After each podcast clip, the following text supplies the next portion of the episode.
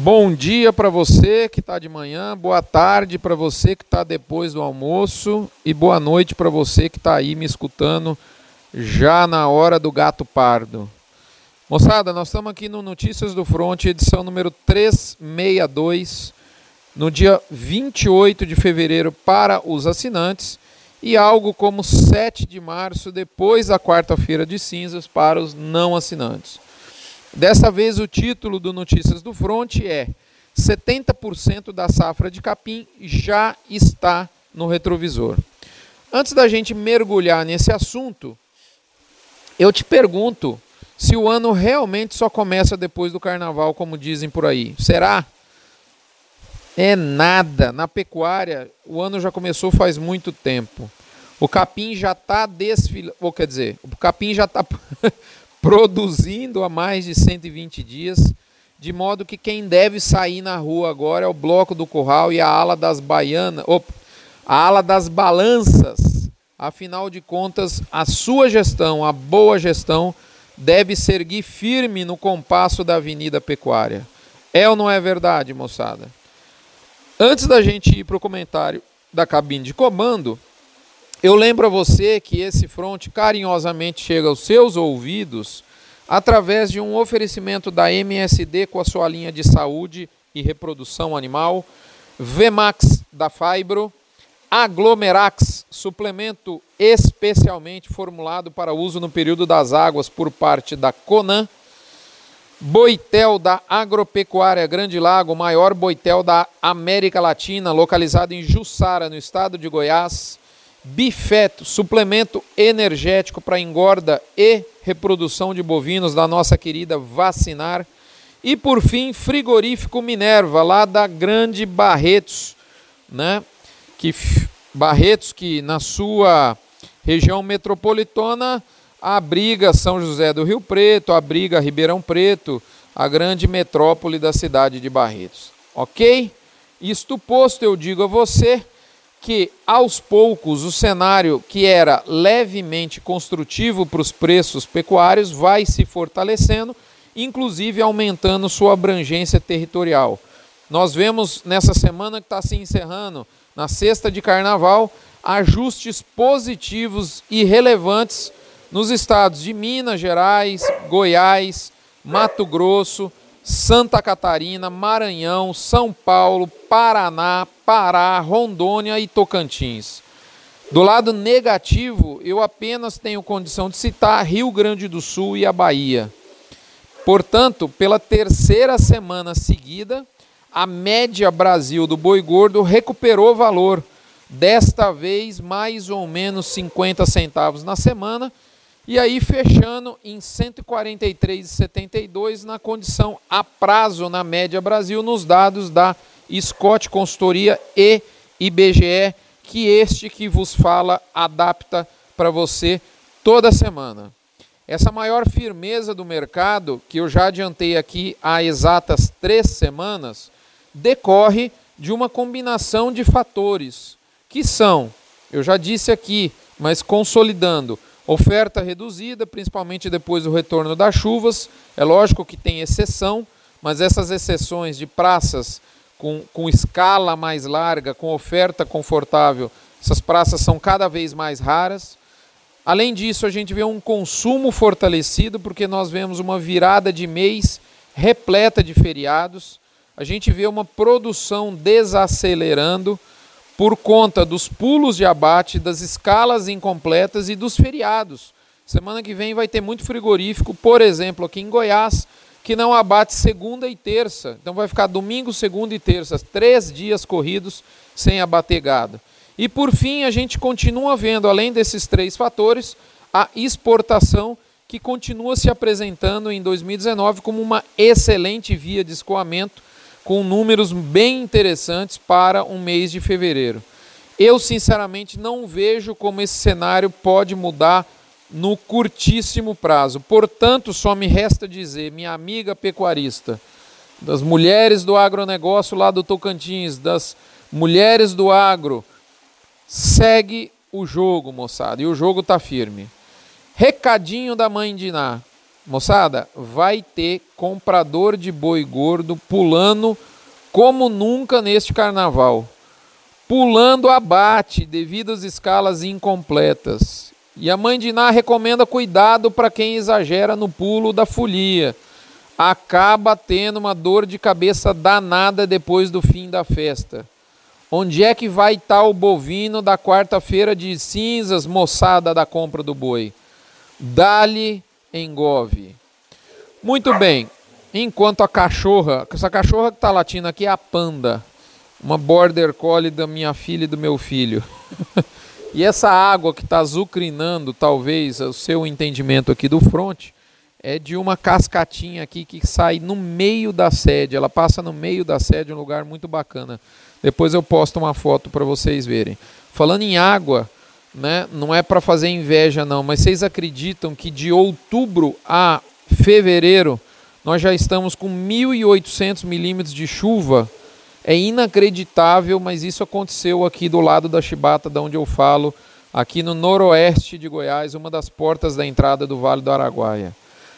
Tá certo? Então essa água, não sei se está ajudando ou atrapalhando esse fronte, mas enfim, nós estamos aqui na fazenda, a Panda dando a contribuição dela, não é verdade? Panda, vem cá, vem cá participar do podcast, vem. E é isso aí, moçada.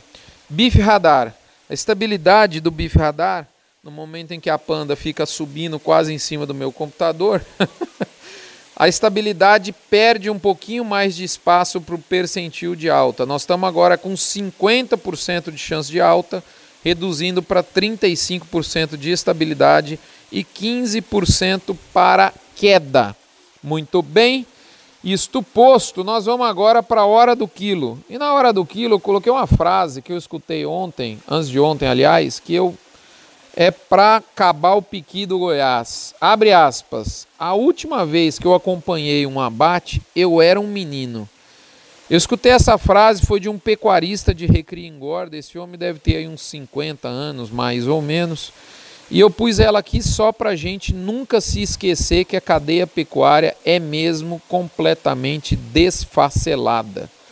Quantas boiadas esse sujeito já não terminou depois que ele largou de seguri e se tornou homem e nunca mais foi assistir um abate?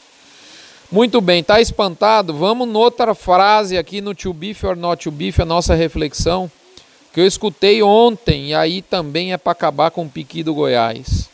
Abre aspas. Esse negócio de optar entre fundo rural por desconto em folha ou por desconto no abate, eu não estava sabendo. Fecha aspas. Minha amiga, meu amigo, essa frase que eu escutei ontem é de um pecuarista de recria e engorda que possui aproximadamente 5 mil cabeças.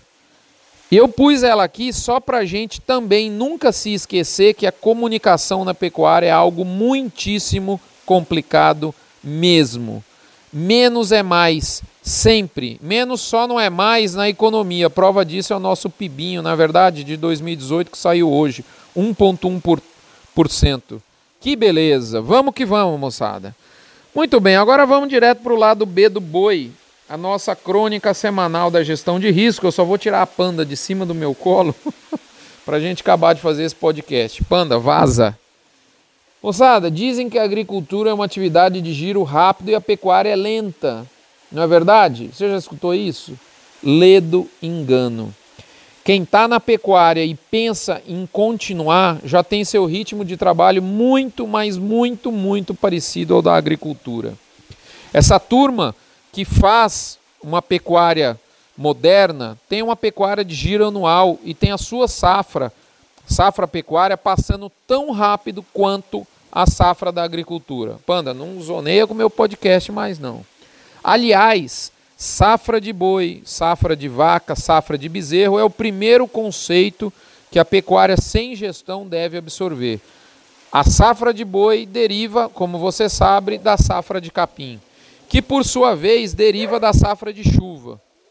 Rapaz, boi tem safra, capim tem safra, tem. Até a piscicultura brasileira tem safra.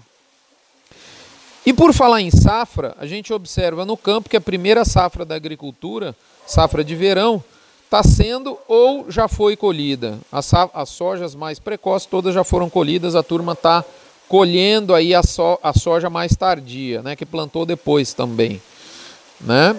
E a pecuária não fica muito atrás, eu vou dizer por quê. A maior parte das regiões pecuárias tem mais ou menos sete meses de chuva. Chuva, eu diria que com capacidade de produzir massa de capim. Esse período de sete meses varia, mas em, em, em, em geral, é melhor dizendo, ele se situa entre o início de novembro e o final de maio do ano seguinte. Aqui, por exemplo, na fazenda onde eu estou agora, nesse momento em Goiás, a nossa safra, tanto de capim quanto de boi, inicia lá no 1 de novembro e vai até 31 de outubro do ponto de vista produtivo. Do ponto de vista geral, eh, de gestão, de fluxo de caixa, nós trabalhamos com 1 de julho a 30 de junho, como aliás o Antônio Cháquer, a turma da Integra, é, é, entrega, com perdão do trocadilho. Meus amigos lá do MS talvez iniciam a safra produtiva de capim em outubro, final de setembro, né? A chuva lá começa antes. Mas no nosso caso, independente, cada região tem a sua, a sua é, é, configuração temporal, mas o importante é que você entenda como o volume de chuva, de safra de chuva, consequentemente de safra de capim, consequentemente de safra de boi. Portanto, no nosso caso aqui, no fim de, de fevereiro, nós estamos no quarto mês da safra 18-19. Primeiro mês foi em novembro, os 30 dias de novembro, depois dezembro, janeiro e agora os 28 dias de fevereiro. A produção de capim, que é, na verdade, a maior safra agrícola brasileira, é, como você sabe, é a base da maioria dos sistemas pecuários, mesmo aqueles sistemas que têm engorda intensiva.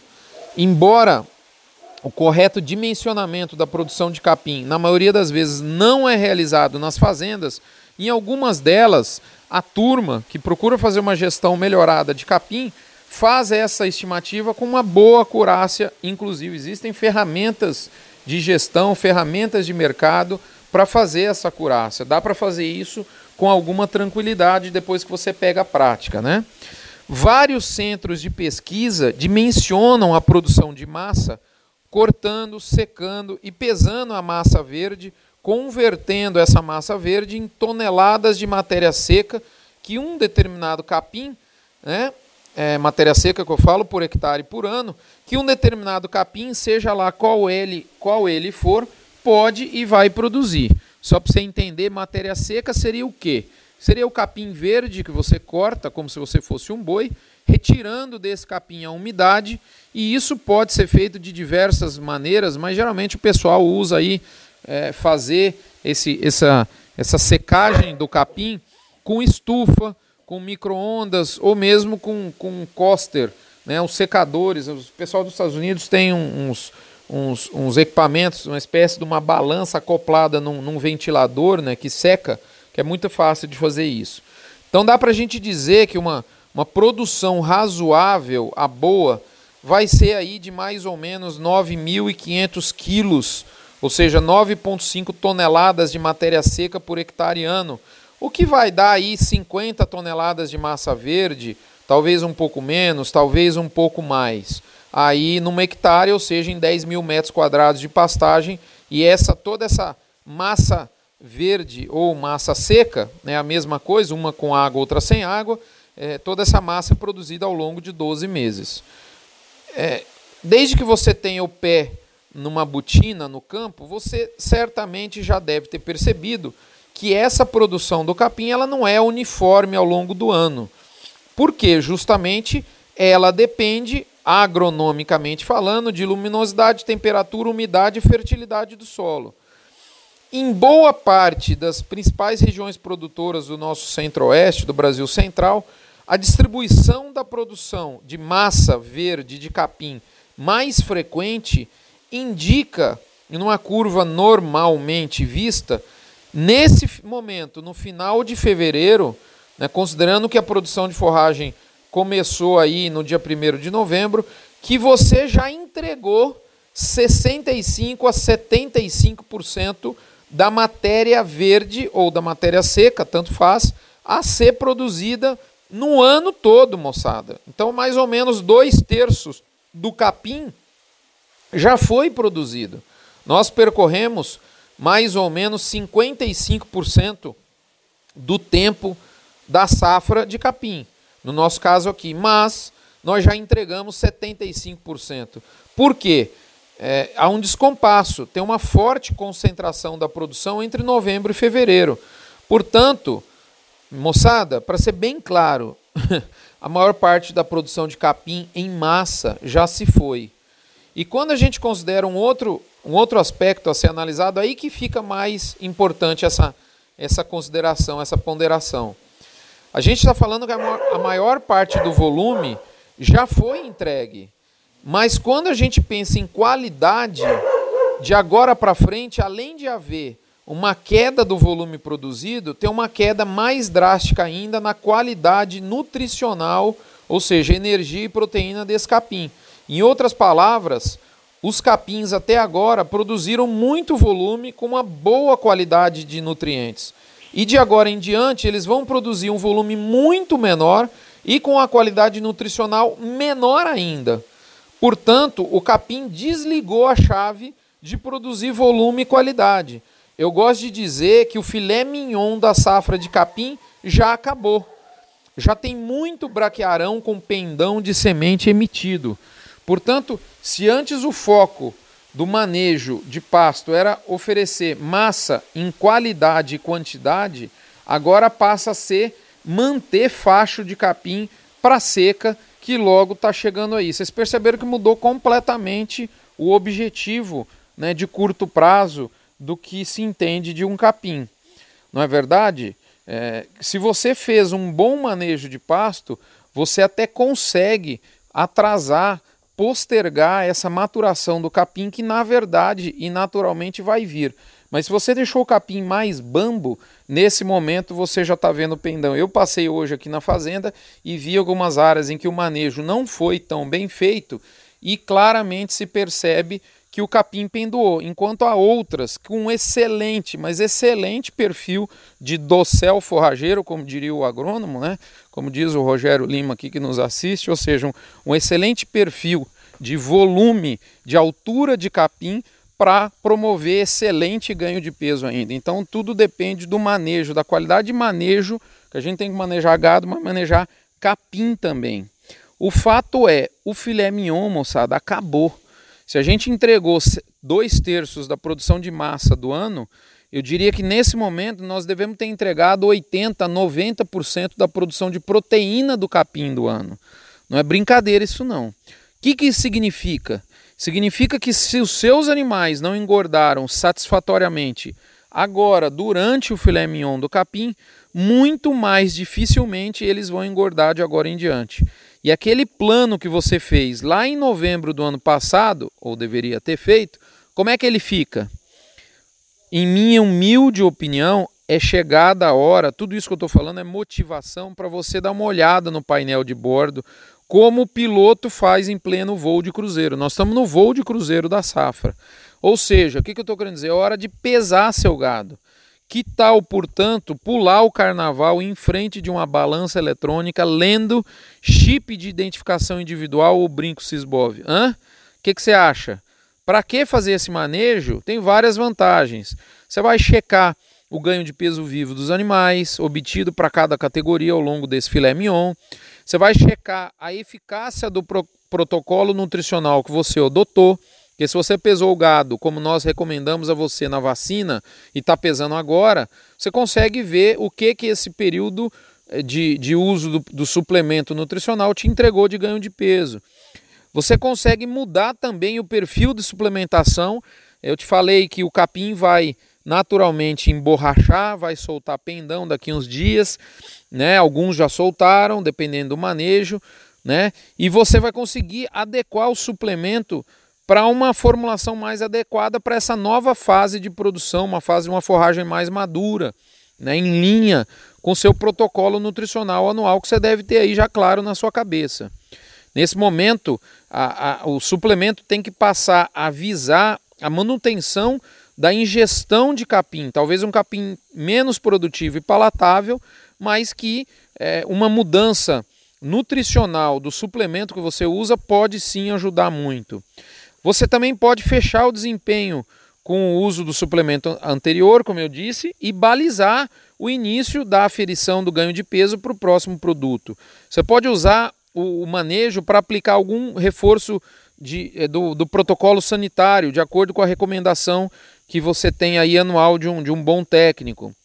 É, tem muitas moléculas de endo e ectoparasitas que, que geralmente foram aplicadas na prática lá na vacina de novembro e essa qualidade, essa cobertura, ela já se foi embora. Outra coisa, você pode usar esse manejo para fazer uma apartação de animais que não estão homogêneo, em algum lote que pode não estar tá mais homogêneo. Você pode também apartar animais doentes, com problemas crônicos e principalmente identificar aqueles animais que estão com baixa performance produtiva, de repente tirando eles do lote, simplesmente deixando eles num lote menor, às vezes mais quietinhos, são animais que em algumas vezes não é tão raro, eles voltam a desempenhar muito bem. E justamente tudo isso que eu estou falando no momento em que o custo da arroba colocada deve aumentar. Né? Então, se, se você vai usar um suplemento muitas vezes com investimento dose cabeça dia mais alto, isso vai elevar muito a assertividade dessa nova suplementação nutricional e, consequentemente, o seu retorno econômico. Alguém pode aí me falar, pessoal, para finalizar. Rodrigo, deixa eu só te falar. Parece que a minha safra de capim nem começou, tá só começando. E aí, meu amigo, minha amiga, se esse é seu caso, eu recomendo e faço essa recomendação para que você novamente não seja atropelado pelo seu pelo senhor capim.